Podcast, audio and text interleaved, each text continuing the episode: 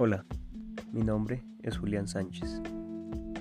Bienvenidos a este nuevo podcast en el que hablaremos de otro tema bastante interesante relacionado a las industrias creativas.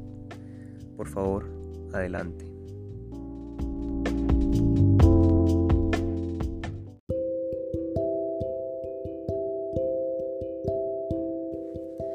Bien, en el anterior podcast hablamos acerca del modelo de los círculos concéntricos y dimos un ejemplo de este. En este nuevo episodio tenemos la oportunidad de hablar de otro tema igual de importante. Estoy hablando de la asociatividad y productividad en las industrias creativas.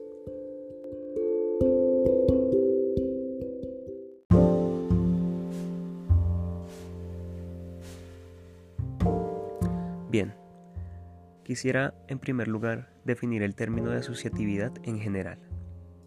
Es el encuentro de personas con intereses comunes, que buscan de manera conjunta obtener beneficios individuales y colectivos. Bien, ahora apliquemos esta definición a las industrias creativas. Es el encuentro de personas con intereses comunes. ¿Qué tipo de personas? Emprendedores, empresarios, gestores culturales, artistas del sector cultural, etc que buscan intereses comunes. Esto se refiere a que en las industrias creativas encuentran un sector que genera valor social y económico y se enfrentan a problemáticas o coyunturas similares, que buscan de manera conjunta, buscan una forma eficiente de organizarse de acuerdo al espíritu compartido por los miembros y los intereses, para finalmente obtener beneficios. A esto se refiere con mejorar las condiciones de entorno en las que se desarrollan sus empresas o emprendimientos.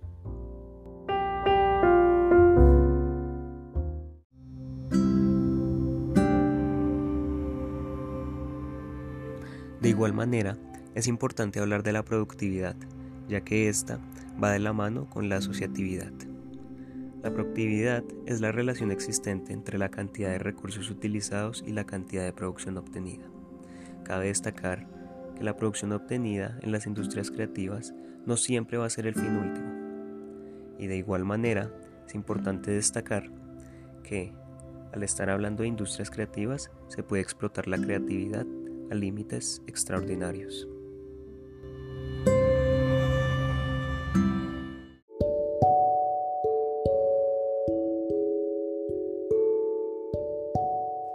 Bien, ya que sabemos qué significa este proceso de asociatividad y productividad en las industrias, pasemos a hablar del por qué. ¿Por qué es beneficioso este proceso? Unas de las características más importantes que hacen que este proceso sea bastante beneficioso son, en primer lugar, que genera procesos organizativos que buscan estrategias conjuntas ante problemas concretos, que reducen costos operativos y tiempo de ejecución. También generan efectos de multiplicación de recursos al sumar las capacidades y recursos de cada uno de los miembros. Otra de las características más importantes aquí es que posibilitan identificar y obtener nuevos recursos, porque se incrementa el flujo de información, por tanto, de conocimiento, lo que permite la generación de estrategias oportunas.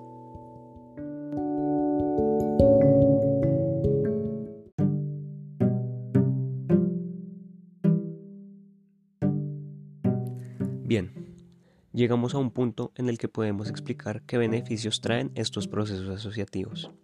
Y aquí hay algo bastante interesante y peculiar. Estos procesos traen beneficios tanto individuales como colectivos. En los beneficios individuales podemos encontrar algunos como disminución de costos al momento de generar economías de escala, negociaciones con proveedores, seguros colectivos, etc. También disminuir la incertidumbre y las debilidades al conjugar capacidades específicas. Por otro lado, aumentan el grado de información circulante, por lo tanto se pueden tomar mejores decisiones. En cuanto a los beneficios colectivos, algunos son que posibilita la participación en la agenda de construir políticas públicas para mejorar las condiciones de entorno del sector. También incrementa la información del gobierno a la hora de hacer política pública, lo que permite el desarrollo de políticas específicas, como acciones público-privadas. Por otro lado, se posiciona el sector a nivel nacional e internacional, lo que permite la exploración de nuevos mercados.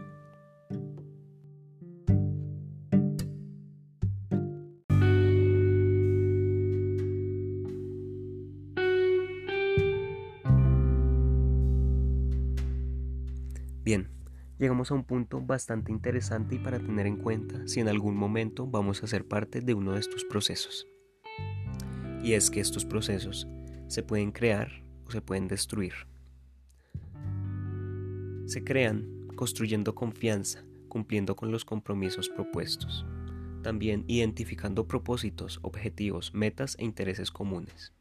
También estudiando el comportamiento de los actores de la cadena y sus intereses. Pero también, si no tenemos cuidado, estos procesos y estas relaciones pueden destruirse. Se destruyen no teniendo objetivos comunes claramente definidos. También con una baja comunicación que afecta el clima de confianza. Por otro lado, con no establecer roles claros al interior de la organización. Y finalmente, con las actividades para las cuales se organizan son coyunturales.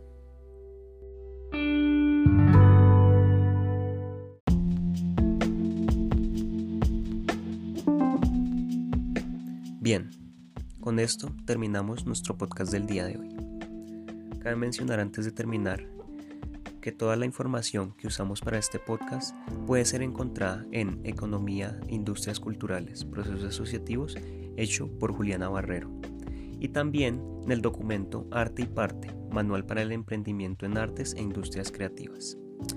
No siendo más, espero esto haya sido de su agrado y nos vemos en un próximo episodio.